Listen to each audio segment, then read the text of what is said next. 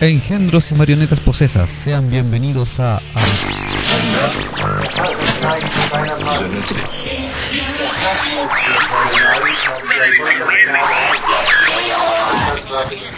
este programa. Acabas de llegar un portal hacia el Urilocomercios. Bienvenido seas a Habitantes del Vortex.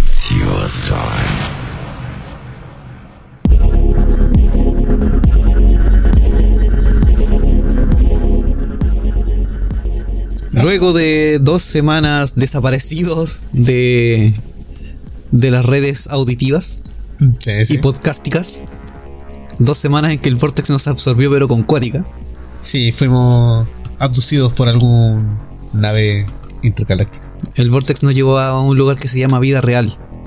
Sí, tuve que socializar. Estuvimos impedidos de grabar y de subir capítulos, de hecho teníamos un capítulo en reserva, que ese es el que escucharon la semana antepasada, el de la tragedia litada, por eso es que en una parte Ah, habla de sí. que estamos en diciembre, pero no, lo están escuchando ustedes en enero. Y les debemos los videos de los últimos dos capítulos que, que hemos subido, que están solamente en Spotify y no, no hemos subido a YouTube. Pero ya vienen. Sí, ya se vieron. Ahora vamos a estar con un poco más de tiempo, así que les damos la más cálida y efervescente bienven- bienven- bienvenida. Me agarró la badislexia. La dislexia.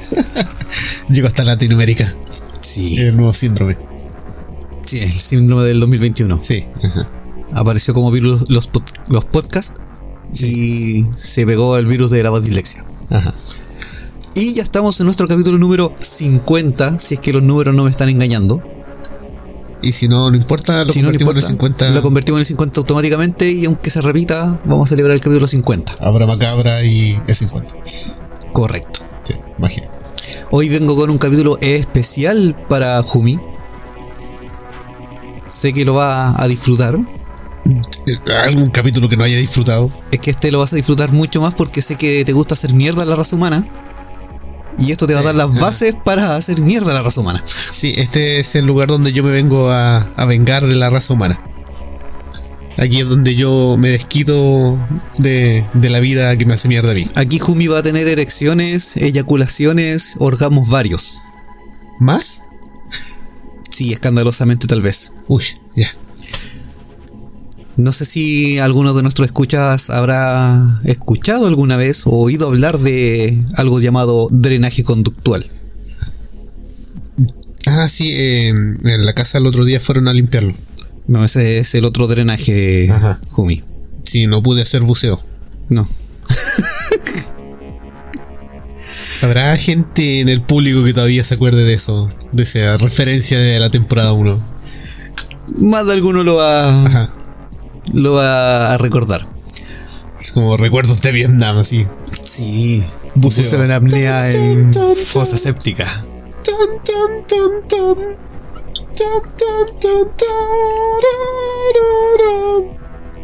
Fosa séptica.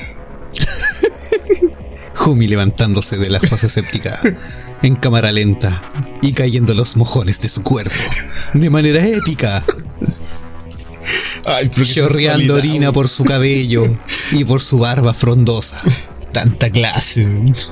y un corvo en los dientes para que sea más épico todavía. Ajá. Pasado caca, la wea. Claro, con, con un choclito saliendo por la nariz. Ya, partamos como corresponde porque nos vamos a desviar mucho. Y con esta elegancia damos inicio al capítulo número 50. Lo más probable es que el video de YouTube haya partido al tiro en rojo con la wea. Sí, yo creo que Ahí No. están las advertencias visuales. no va a ser necesario poner la advertencia amarilla normal. Sí. Para iniciar el capítulo de hoy, eh, quiero hacer una pregunta al público. Que ¿Qué que le no, pasa a Lupita? no, sé que no nos van a responder porque no estamos en vivo, pues, entonces.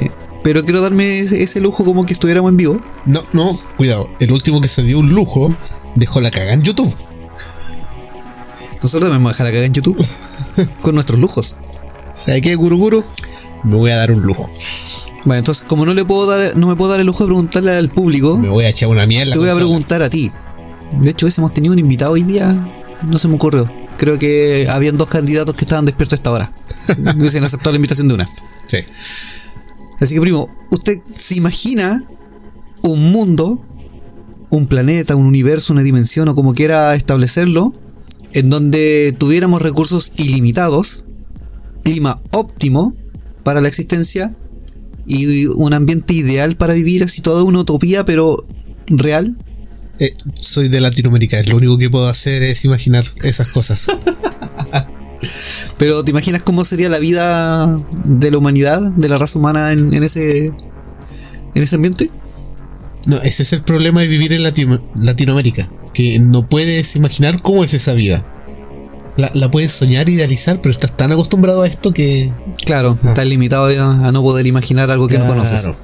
O sea, imagínate Latinoamérica te caga la imaginación. sí, do- dormirte en las noches sin ser arrullado por ese armonioso sonido de las balaceras.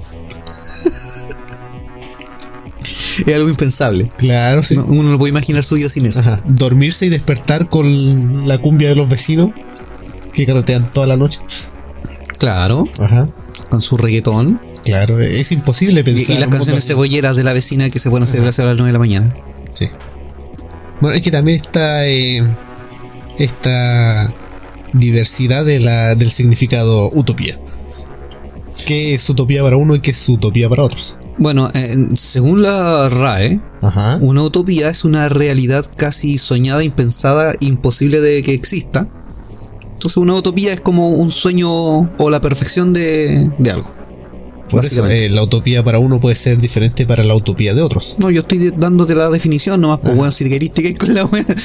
O sea, puta, En mi definición de la RAE, puta, utopía puede ser que cada mañana eh, te venga a dejar el diario a la puerta Emily. no, pero es que me refiero a que tú estás, ahí estás eh, graficando una utopía. Yo te estoy definiendo qué es la utopía. Esa es mi utopía. Por eso, yo te estoy definiendo Ajá. qué es la utopía. Sí.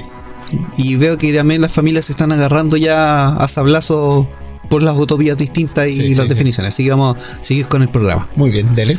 Bueno, si ustedes no lo sabían, eh, ya se han realizado experimentos para saber cómo, cómo iría la humanidad si se va al carajo o no, dependiendo de ciertas circunstancias, o cómo podrían llegar a su propia extinción o evolución. Ah, eso es Latinoamérica. Es un experimento que aún se está realizando. Ah, sí. Todavía no veo la hipótesis al respecto ni ninguna teoría, pero creo que el experimento no va bien ahora. De hecho, lo que vamos a hablar ahora lo van a asociar mucho a la realidad que estamos viviendo tanto en Latinoamérica como en el mundo, Ya. porque esto va a alcanzar un nivel global. Uno de, de estos experimentos que, que se ha ido realizando con el tiempo, el más importante o impactante, que vas a quedar como trasero en el agua, Ya. anonadado, se realizó en el año 1960 en el Instituto de Salud Mental de los Estados Unidos.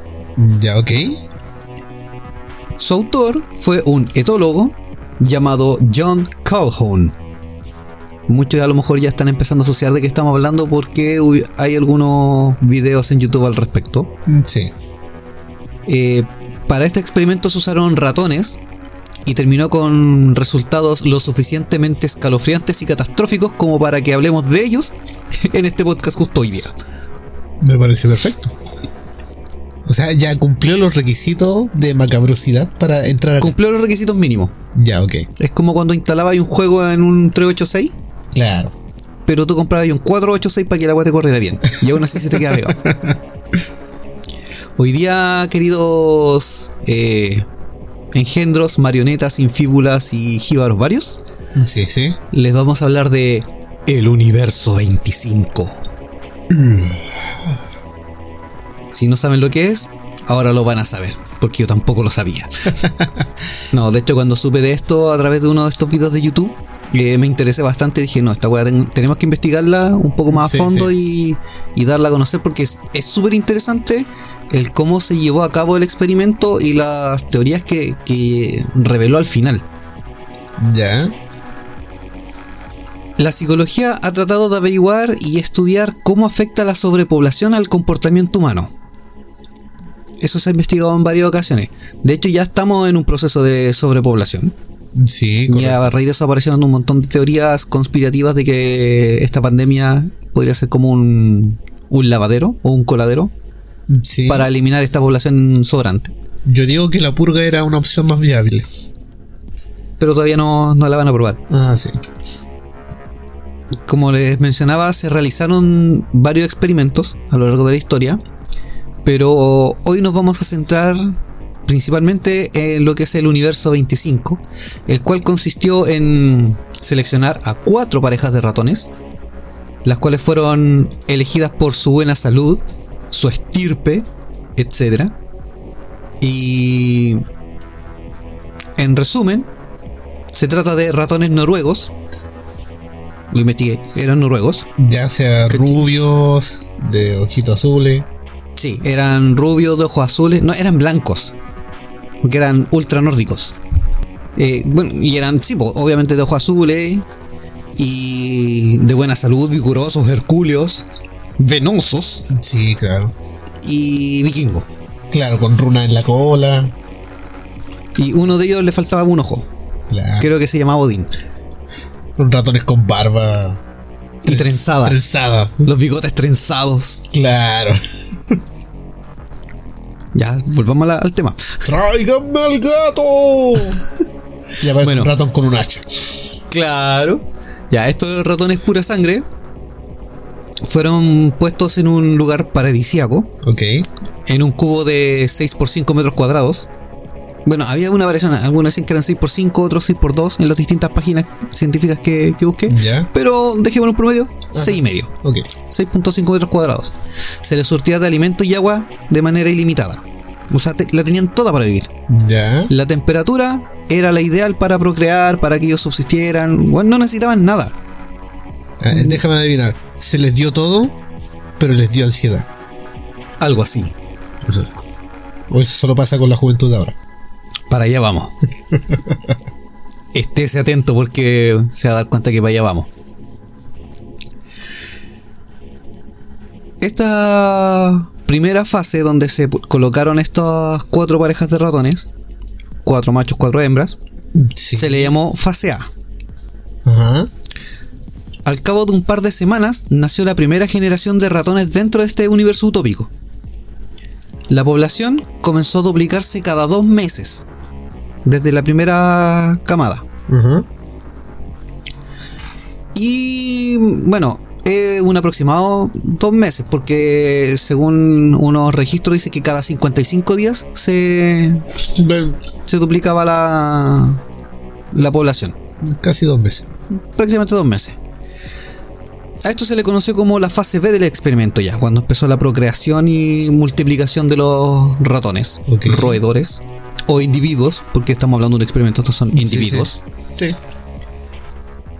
Y en agosto de 1969, la población ya era de 620 ratones, Ya. viviendo en el mismo espacio bajo las mismas condiciones. Durante este peri- periodo se le siguió suministrando todo el sustento necesario para el desarrollo de la población y la fase C o la tercera fase fue marcada desde el día 315 en donde la tasa de la población se redujo de, fo- de forma signific- significativa. Ya. Ahora la población se, du- se duplicaba pero cada 145 días. Oh. A diferencia en un principio que era cada 55, ya era casi el doble de tiempo en el que, bueno, más del doble de, tiempo en que se duplicaba la población, lo que fue ocasionando que la, la densidad poblacional bajara. O sea, bajaron los nacimientos, la natalidad, y a, a raíz de que tenían todo, la longevidad de los ratones también se vio afectada, pero alargándose. Claro, sí. No tenían depredadores. En ese momento ya vivían unos 600 ratones en el universo 25. Se formaba cierta jerarquía y vida social, y debido a la falta de espacio, los machos comenzaron a competir por conquistar y mantener sus territorios. Ya. ¿Cachai? O sea, ya estaban como, weón, somos muchos, tengo que mantener mi espacio y hay que dar la pelea. Y ahí empezaron las tomas. Oh, Muy bien. Bueno, ya que sin estos espacios ellos no se iban a poder reproducir y además les generaba cierto estrés. O sea, sí les daba ansiedad. Ay, pobrecito. En este tiempo empezaron a aparecer los primeros rechazados o marginados y eran jóvenes que no encontraban un papel social dentro de la jerarquía y eran expulsados al centro del cubo convirtiéndose en víctimas constantes de agresiones. Eran unos ratones así, empezaron a teñirse de negro, con, con su mechón tapándole uno de los ojos, y escuchaban Kudai y My Chemical Romance. Claro, y como ellos de por sí ya eran veganos, se hacían carnívoros. Claro. Esa era su rebeldía. Eh, Al vivir en condiciones ideales, la longevidad, como te lo mencionaba hace un rato, de los ratones se extendió y los ancianos no cedían el paso a los más jóvenes. O sea, e- ellos querían mantener su estatus jerárquico dentro de la sociedad ratonil. ya. Y toda la agresión que había era dirigida a las nuevas generaciones. Y tras también su expulsión, los machos se quebraban psicológicamente y ya no eran capaces de cuidar ni a las hembras embarazadas, ni desempeñar ningún papel dentro de la sociedad. Y las hembras también se podían cada vez más nerviosas por el desinterés de los machos. Ya, sí. Porque esta pasividad ocasionaba de que las hicieran más, más vulnerables a la posibilidad de ataques. Entonces se sentían desprotegidas. Se sentían violentadas. Correcto. Resultando en que las hembras se convirtieran en más agresivas para proteger a sus crías y paradójicamente la agresión también se volvió volcada Ajá. contra las crías. Eh, se convirtieron aquí, aparecieron las primeras Mamás luchonas. ratas feministas. Están luchando por sus derechos ratoniles. Es que eran las ratas Connor. Ah, Y después empezaron a, a pedir el tema de la sobrepoblación y decían, no, eh, tenemos el derecho de abortar. Entonces ya empezaron a matar a sus crías. ¿en qué momento se tiñen el pelo de verde? Por aquí empieza el asunto. La tasa de natalidad cayó Mm, Ya. y la tasa de mortalidad de los jóvenes llegó a niveles considerables, Oh. porque ya no empezaron a procrear. Claro, ya no podían. A esto se le llamó la fase D. Ya. Así también la llamaba eh, John Calhoun como la fase de la muerte.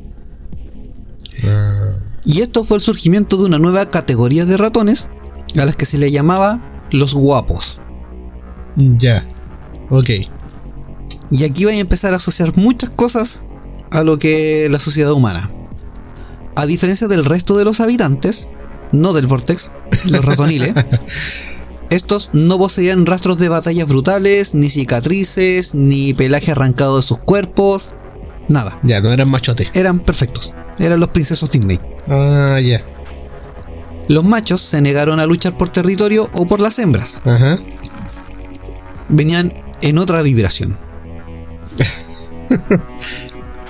No mostraban deseo de aparearse y llevaban una vida pasiva. Ya, ok. En mayo de 1970 nació el último de los ratones del universo 25. Desde ese punto la población no hizo más que disminuir. Ya no había procreación ni, ni perpetuación de la especie. Se aburrieron de eso, ¿no? Llegaron a un nivel de estrés que ya no, no querían Ajá. nada. Ya.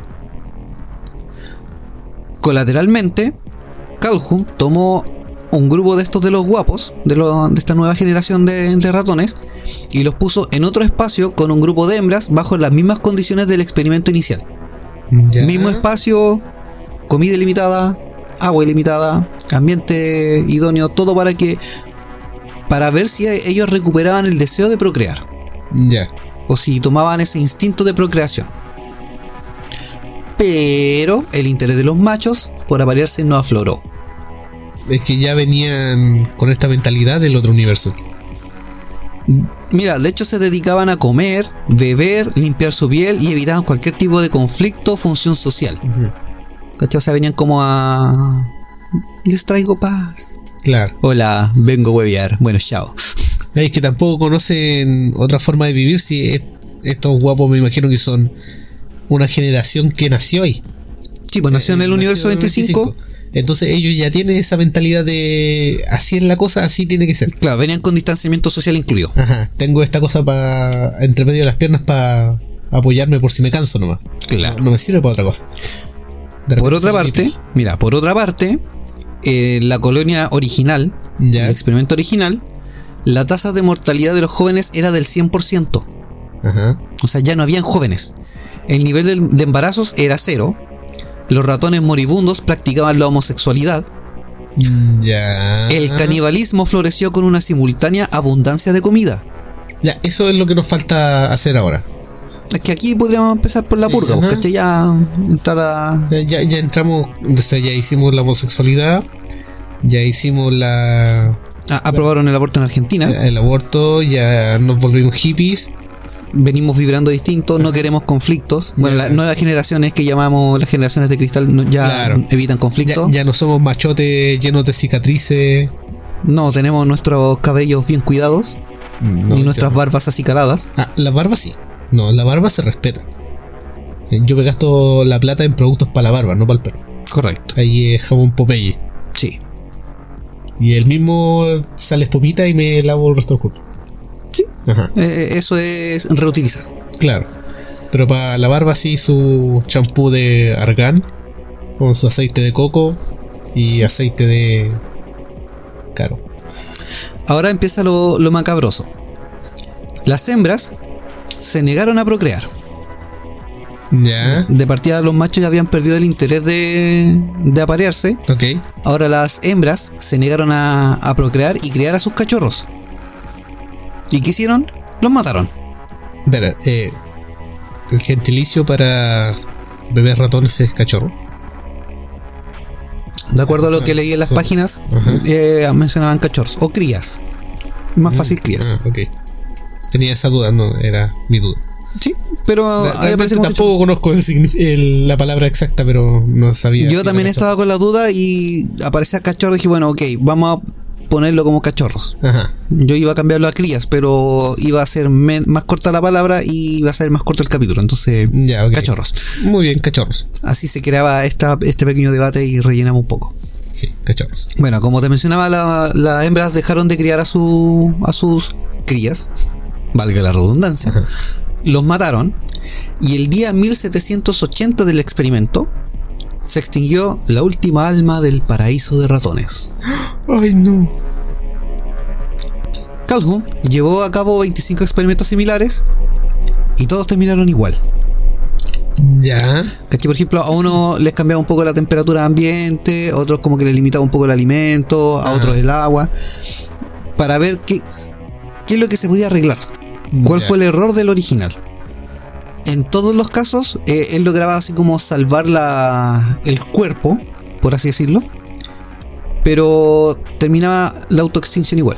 Se terminaba extinguiendo igual esto, e- estas sociedades de ratones. Mm. Esto llevó a que Calhoun desarrollara dos teorías, o sea, perdón, una teoría que se le llamaba la teoría de las dos muertes. La primera es la muerte del espíritu y se trata del abandono de los patrones complejos de comportamiento, tales como el proceso de cuidado de la hembra, apareamiento, cuidado de su descendencia y crías, y del territorio. Mm, Ya. En un mundo perfecto, con mucha comida y agua, sin depredadores, la mayoría de los individuos solo comían, bebían y se cuidaban a sí mismos. Es como que a los humanos les diré, ok, aquí vas a tener comida infinita, agua infinita, copete infinito, ¿qué vas a hacer? Un podcast. Me parece. Por otro lado, la falta de los roles sociales y el lugar en la jerarquía del paraíso llevó a un enfrentamiento abierto entre adultos y jóvenes. Aumentó el nivel de agresión desmotivada y según Calhoun, el crecimiento de la población y el aumento del contacto físico llevaron a la aparición de individuos capaces solo de un simple comportamiento. Oh. La segunda muerte correspondía a la muerte física, Ya, ok. Y esta era inevitable porque solo era cuestión de tiempo. Mm, Sí. O sea, cuando tenías tu muerte, la primera muerte que era como la espiritual, perdías, eh, por así decirlo, el propósito de existencia. Claro, tu instinto.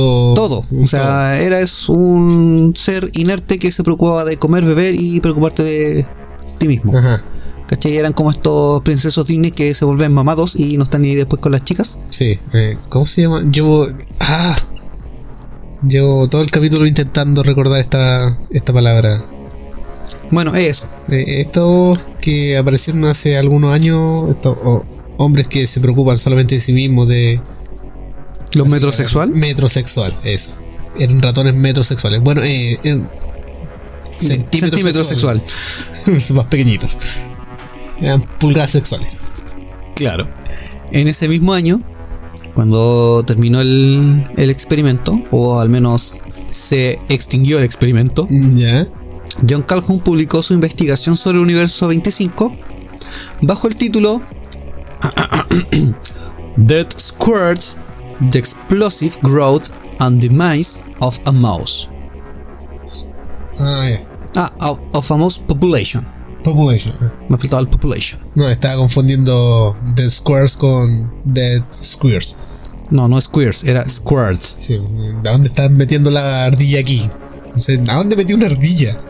Bueno, en sé. esta investigación, eh, el científico avisa desde el principio que hablará en gran medida de ratones, pero que lo cito, mis pensamientos están en el hombre. O sea, hizo- Mm. Como que homologó el comportamiento ratonil y lo asoció a, a lo que podía pasar en una sociedad humana. Claro, eh, estoy representando a las personas, pero con estos ratones. Cito. No significa que esto que el no, esto no significa que el paralelismo tenga que ser correcto.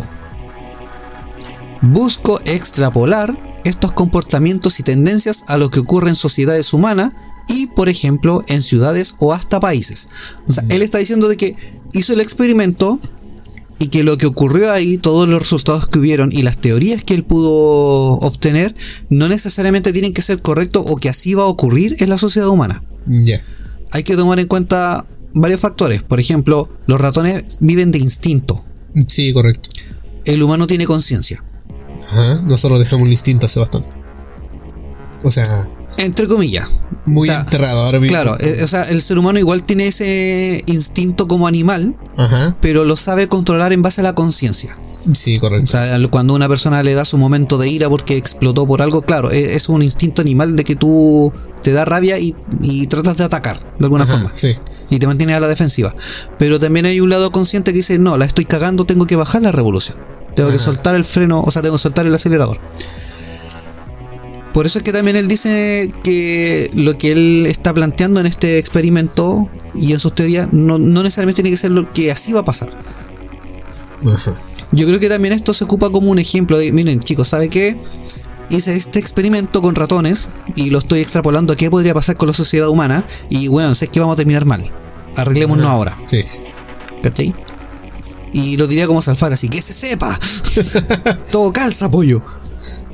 En futuros experimentos que obviamente realizó o elementos, eh, experimentos posteriores, quiso encontrar también la solución al problema y afirmaba que había solucionado la situación del cuerpo, que es lo que te decía yo, ofreciendo todos los bienes materiales para los roedores, pero no la del espíritu.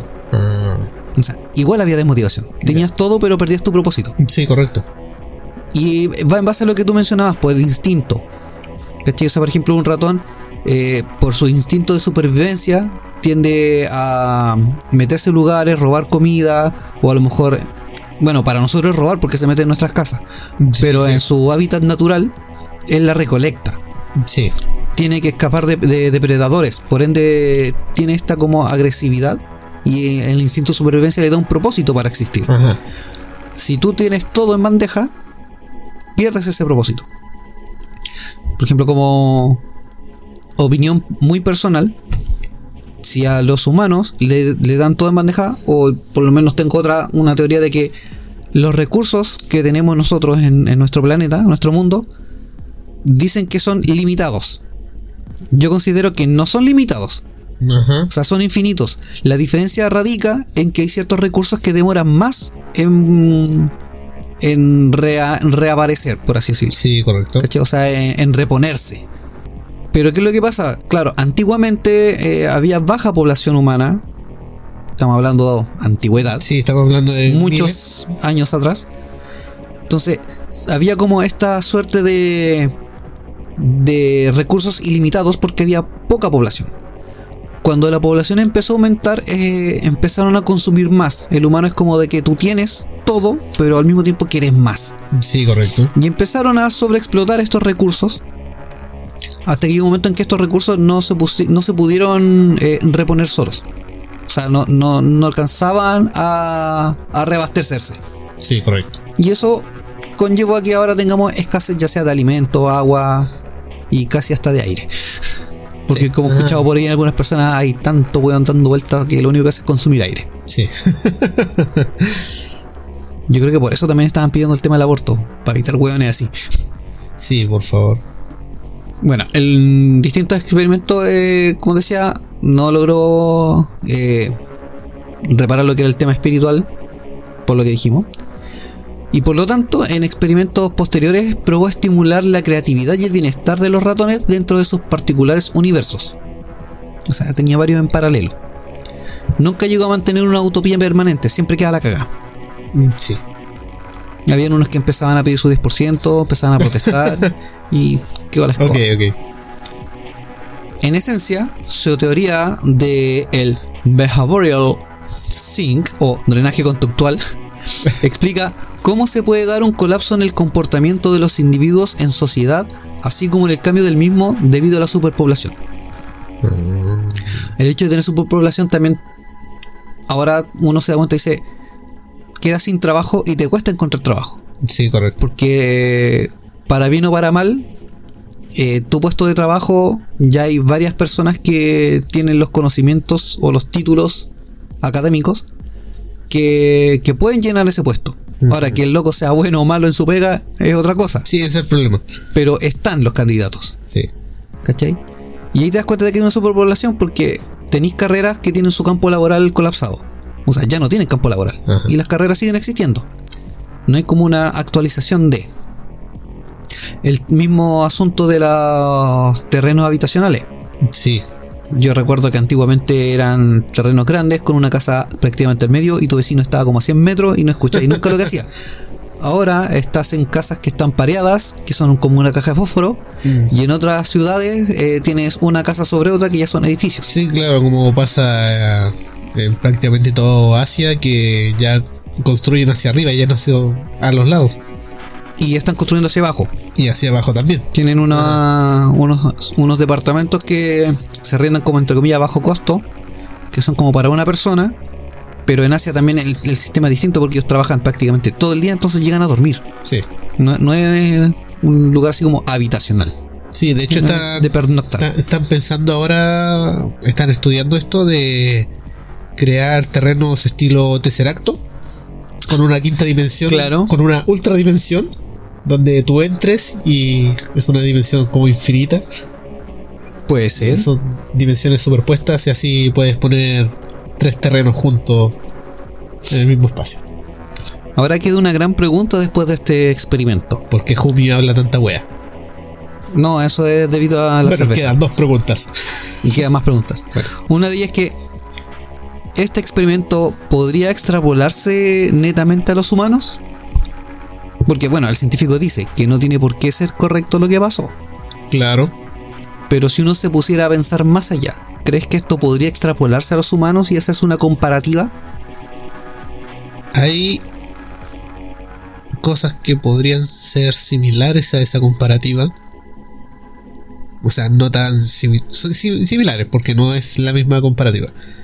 Porque, por ejemplo, existen todavía en el mundo eh, tierras, digamos, entre comillas, y estoy moviendo los dedos, entre comillas, vírgenes. Como es esa. La, la tan con- controversial La Isla Prohibida Ya.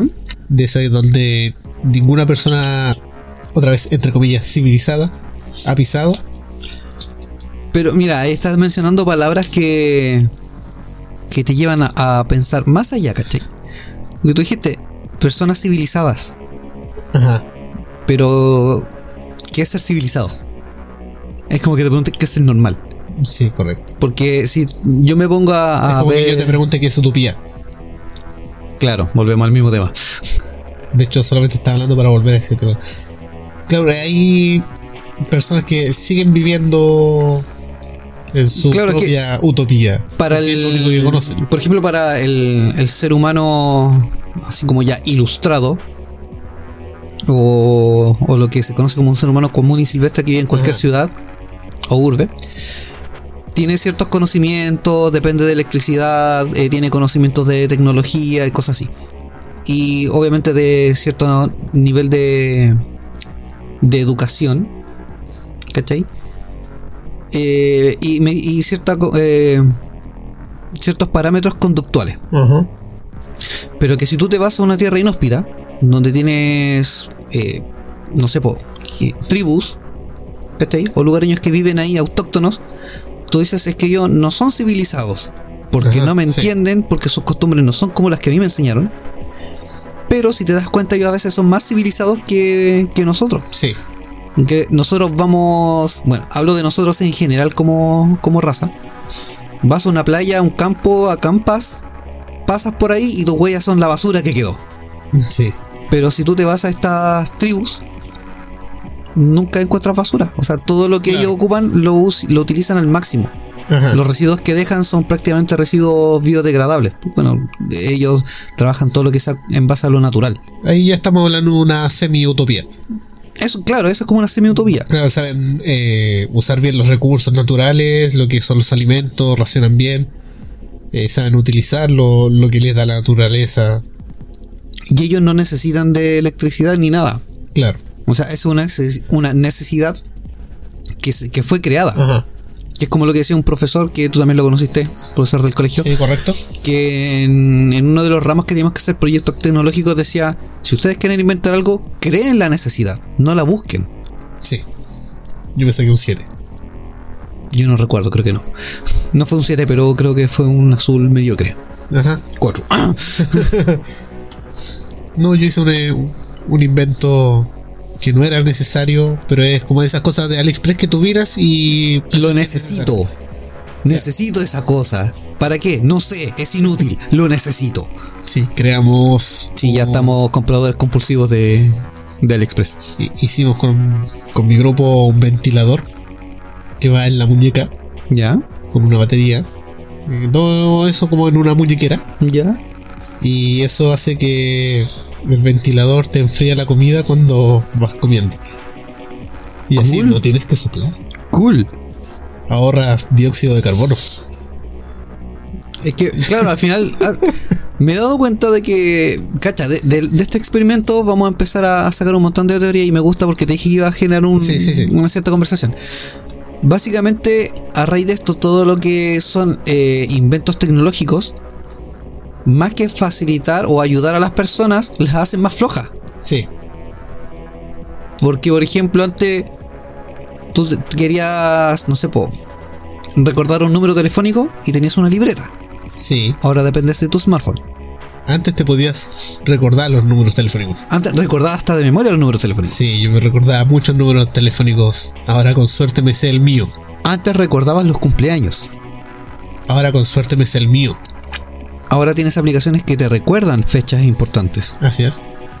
Ahora tú puedes crear recordatorios en tu smartphone. O sea, prácticamente tu smartphone es el que te está todo el día diciendo de, weón, tenés que levantarte. Sí. Weón, hoy día está de cumpleaños tal persona. Loco, hoy día tenés que ir a trabajar. No, eh, eso, Tenés de, reunión de apoderado. eso de levantarse, Oye, Eh, hoy te es- toca grabar. eh, eso de levantarse es un superpoder que todavía mantenemos los de los 80s y 90s.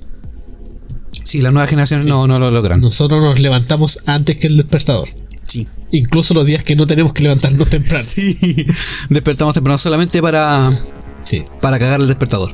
O es como esa habilidad que habíamos forjado antiguamente, que nos costó nuestros eones de décadas y tantos años de práctica poder forjarlo, que es subirte a la micro, Y dormir de pie. dormirte, ya sea sentado de pie, Y despertar antes de y bajarte. despertar antes de bajarte. No importa cuánto se había demorado la micro. La micro podía estar en un taco de una hora o podía irse directo, pero despertabas justo antes. Sí, Y nadie te despertaba. Tú, así como que tu instinto decía, loco, estás llegando. sí. Te vaya a pasar, weón. Es como un GPS activado en el cerebro y la gente se preocupa de que nos metan chips en las vacunas. Mira, por ejemplo, eh, para que veas la, qué tan antiguo o cuál era el pensamiento en la época de este experimento, que la respuesta a la pregunta que te hice de que si se podía extrapolar esto a los humanos, en respuesta decía, en primer lugar, habría que ver si podemos conseguir una superpoblación real dentro del mundo. Ajá. Yo creo que ya estamos, entre comillas, cierta. Pero ah, también es debatible, Ya. porque así como tú decías, hay varias tierras que están, entre comillas, vírgenes, Ya, eso. que no están pobladas. Estamos súper poblados, pero En ciertos eh, puntos. en ciertos puntos. Si nos dividimos más y si nos esparcimos, Yo creo que aún así no, no es super- no no, es es po- superpoblado. No. Hay muchas tierras que no están siendo ocupadas. Y la tendencia eh, también se está dando a que muchos estén alejándose de las ciudades y estén yéndose a vivir a lugares más eh, aislados. Ajá.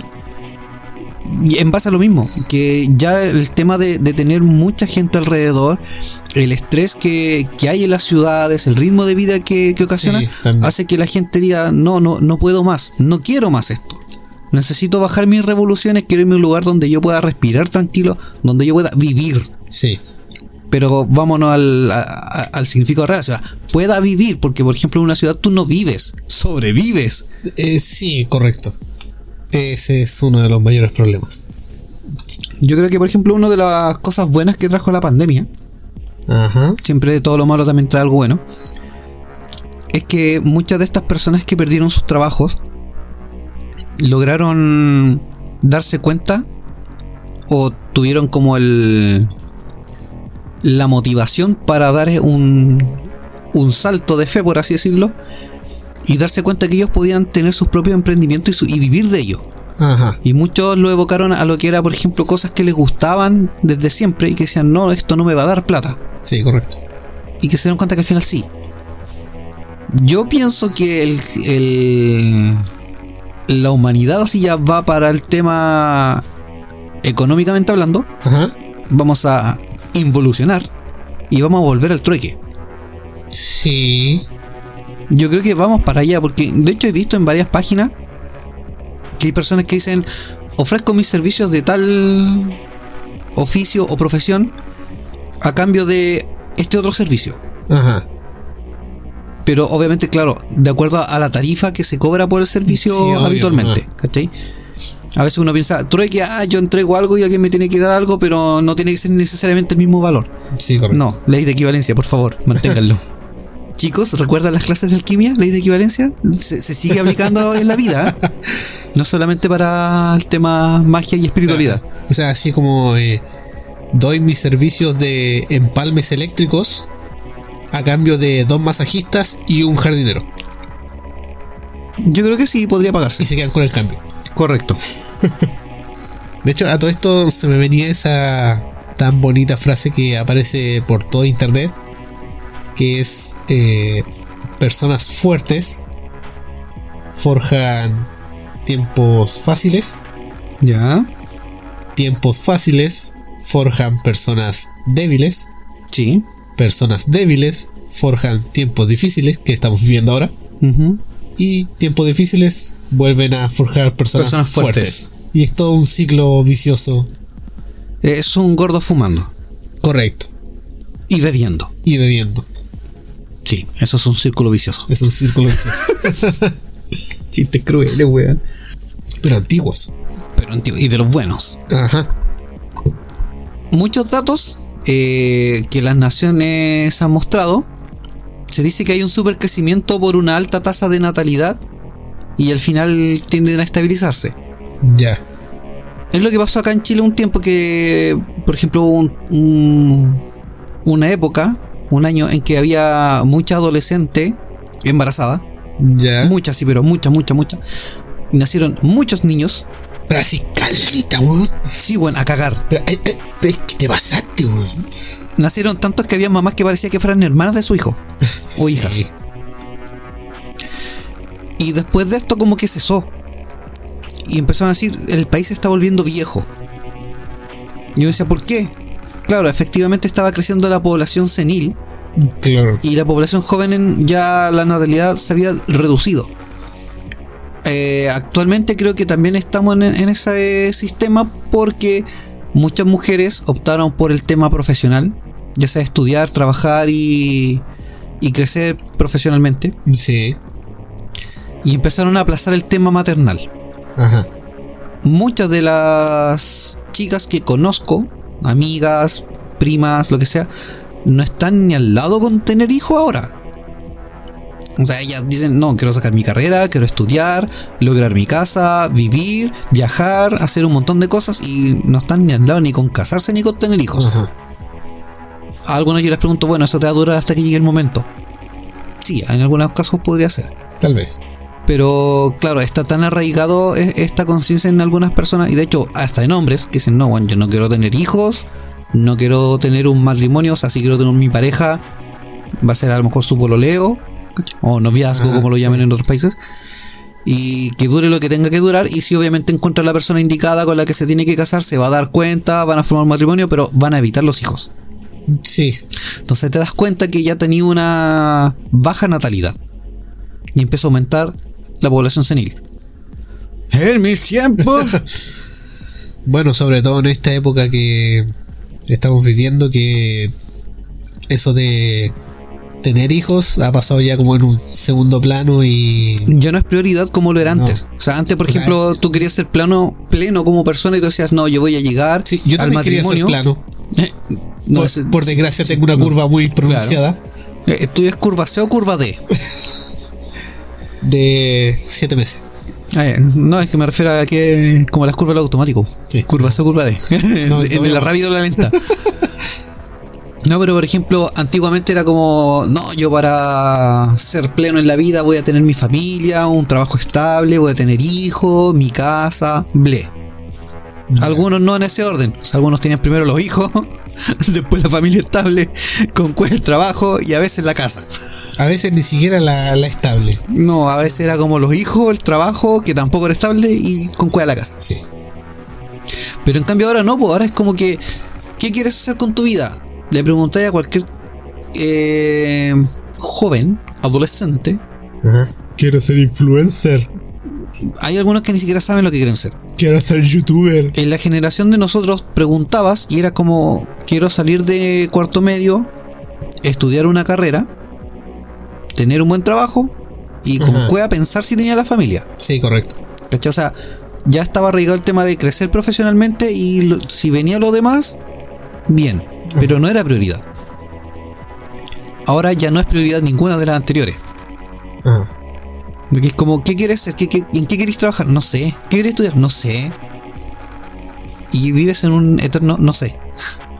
Sí, antes se tenía más claro desde muy joven. ¿Será culpa de nosotros como padres? ¿Nuestra generación en, en el modo paternal falló? Tal vez. A lo mejor tuvimos tantas restricciones, algunos cuando éramos adolescentes, que dijimos no queremos que nuestros hijos pase lo mismo y nos volvimos tan blandos como una nalga de bebé que empezamos a ser más permisivos. Sí, claro. Bueno, es que ahí fueron los tiempos difíciles que crearon adultos fuertes. Claro, Y los adultos fuertes cre- crearon tiempos fáciles, tiempos fáciles que desearon vivir. Y crearon tiempos adul- fáciles adultos débiles. crean O sea, Bueno, los futuros adultos que vamos a tener. futuros adultos. Si es que llegan adultos. Es que de hecho ya en la época que estamos eh, eh, también es como otro tiempo difícil. Ajá. Pero aquí es cuando se empiezan a ver quiénes son realmente los fuertes. Sí, sí. O sea, si no eres capaz de levantar la raja para hacer algo es porque realmente no... Bueno, no tenía ni con existir. Es es que yo veo a los jóvenes de ahora y no me los puedo imaginar de adultos. Es como imaginar a una persona que se llame Byron y que sea anciano. O sea, yo no me imagino a un Byron anciano. Ellos mueren jóvenes en la calle. Es que es su destino. Sí. O una... ¿Qué, qué nombre de viejo hay? Pero que sea de viejo viejo. O sea, es que hay nombres de viejos que no me imagino a un niño que haya nacido con ese nombre. Temístocles. Claro, algo así. De hecho, yo no me imagino a una niña llamada Raquel. Yo, yo siento que Uh, Raquel es de señora. Vení Raquel, vení con los muchachos. Claro. Vení Raquel, te vas a divertir. Yo imagino que Raquel es como el nombre que le ponía a una niña que tiene el síndrome de Benjamin Buttons. Claro que nace viejo y Nace muere viejo joven. y muere, pero como que se estancó en la señora y ahí se quedó. Mira, por ejemplo, para no desviarnos tanto del tema, Señora Rosa. es que Rosa igual es como más común. Yo no he visto una niña que se llame Rosa. Solo señoras Bueno, que se llaman Rosa. ahora todas las niñas se llaman De Yanira. o como algún personaje de anime. Sí. Como mi casa. Después vamos a encontrar cabros chicos que se van a llamar Mi Pan Sususu. Bueno, hubo un tiempo que nacieron niños que se llaman Goku, Gohan, Sí. Seiya, Michael Jackson. Michael Jackson, Saori, Hitler. Mal. Mira, por ejemplo, de acuerdo a lo que te estaba explicando de, de los datos que tenían ciertas naciones de que entendían estabilizarse los temas del super, eh, supercrecimiento o superpoblación, hay un, no sé si es un libro o un artículo, pero creo que es un libro que se llama Factfulness de Hans Rosling, donde se explica genuinamente lo que te acabo de explicar de la estabilización del- de la superpoblación. Hay otro libro que se llama Collapse de Jared Diamond y pone algunos ejemplos más prácticos y basados en nuestro historial como humanidad de cómo las sociedades humanas se pueden colapsar. Ok.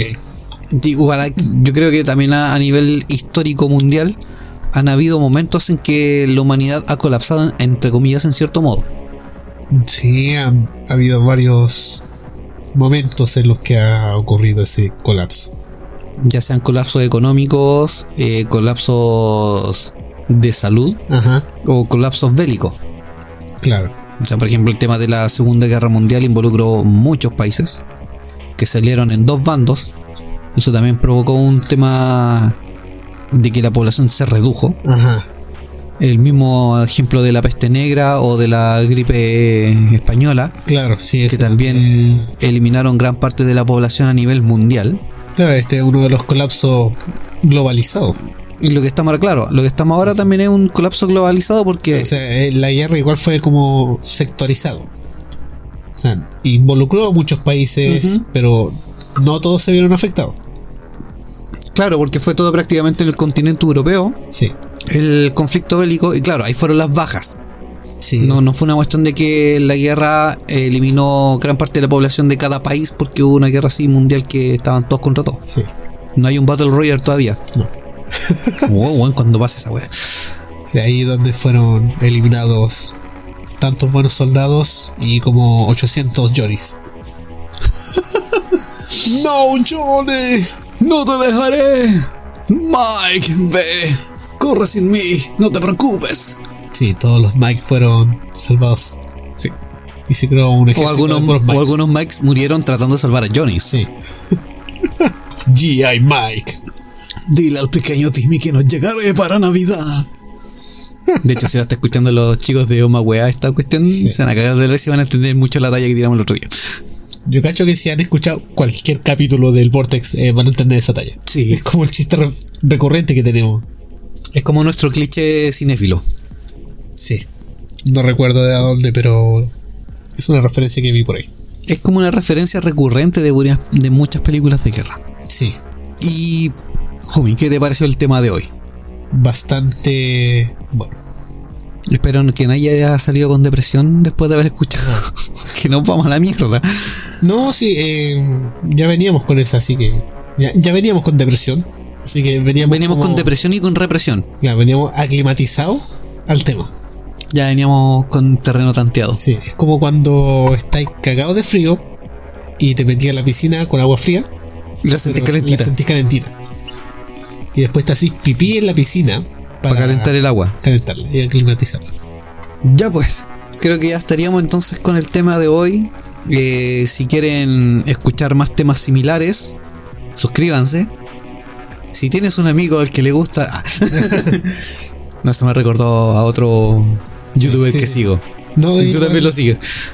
Estoy, eh, Tenemos que buscar estoy, nuestras estoy frases propias. promocionando el podcast en varios lugares. Me parece muy O sea, bien. me meto a TikTok y en cada video pongo escuchen habitantes del Vortex. Me parece muy bien. Lo he también- lo- spameado. Lo estoy spameando en el grupo de leyendas. Lo spamaré una y otra vez, Tulio. Lo estoy spameando en el grupo del Dolop. La idea es llegar a México y más allá. Sí, y en un grupo de rol que también estoy metido. Me parece excelente. Sí. Creo que hemos conseguido algunos escuchas con eso. Sí. Si ustedes han venido gracias a un video de TikTok, un comentario de TikTok, bienvenidos. Yo Déjelo- sé, yo déjelo sé en la- que lo escribió. Déjelo en la caja de comentarios si lo están viendo en YouTube, como venimos de TikTok. Ajá, En algún momento vamos a subir videos a TikTok. sí. Tenemos algunas ideas pensadas que son originales, o al menos esperemos que sean originales. Ajá. Solo recuerden que nos tomó dos años eh, desde el nacimiento de la idea hasta iniciar el podcast. Nos Así tomó que- una pandemia. Ajá, eh, La pandemia años- fue la el cohete en el culo que nos hizo empezar a grabar. dos años más vamos a, A hacer videos para TikTok. a- a hacer videos para TikTok y Weón, si empezamos dos años más, ¿en qué cagaba quedar, po, weón? si tuvo que aparecer una pandemia para que grabáramos, ¿qué, qué va a pasar para que hagamos video, weón? Eh, una invasión. Es probable. Sí. Recuerda que en el próximo mes viene la invasión zombie. No sé, es que no leí el spoiler que traía el alienígena. No, no te mandé la noticia del pollo. No.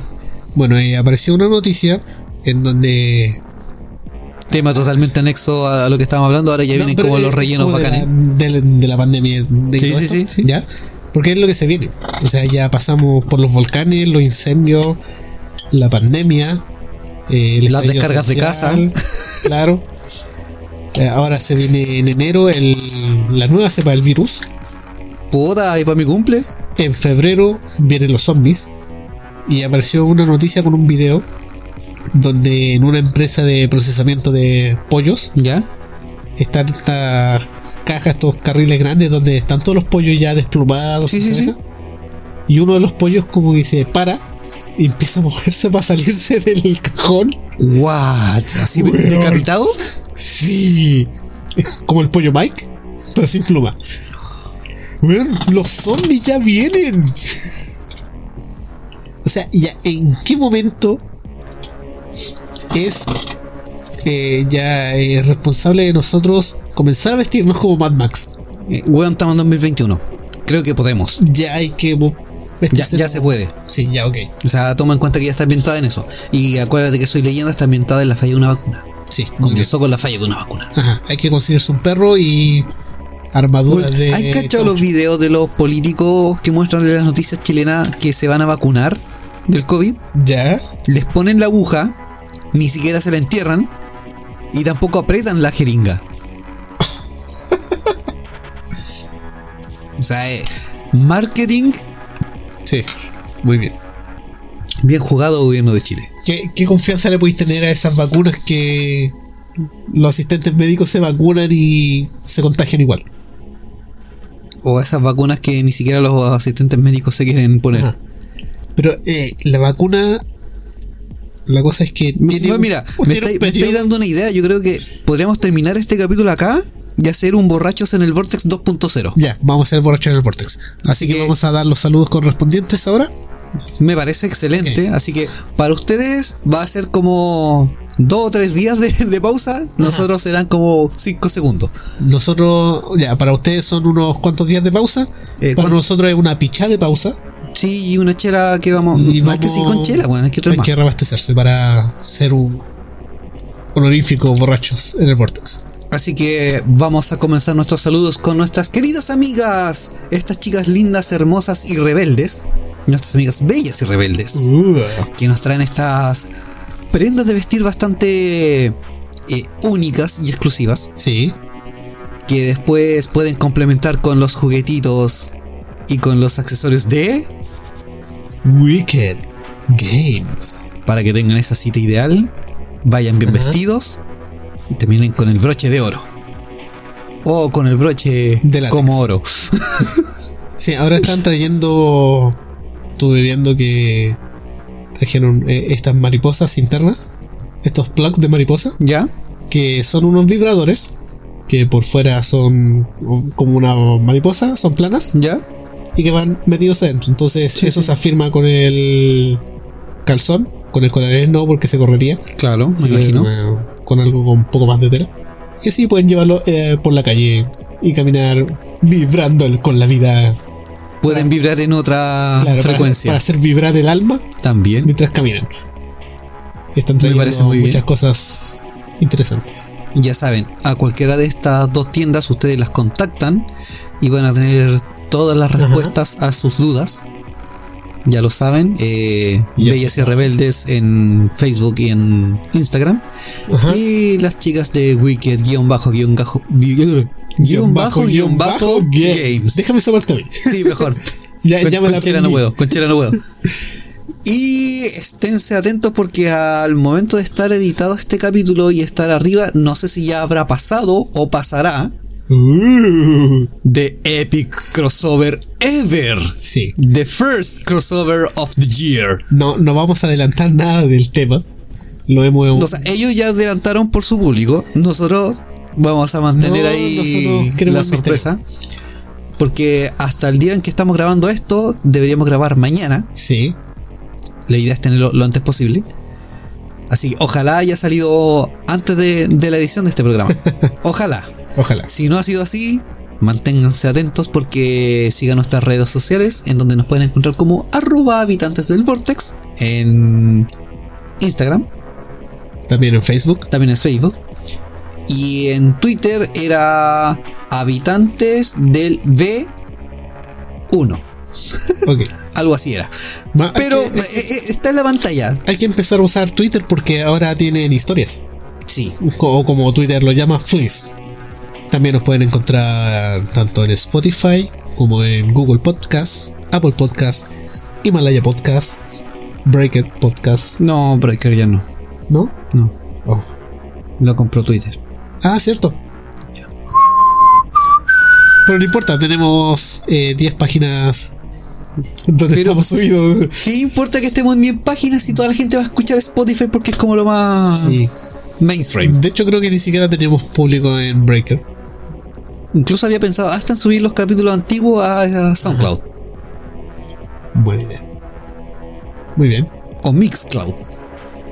Donde sea que nos estén escuchando.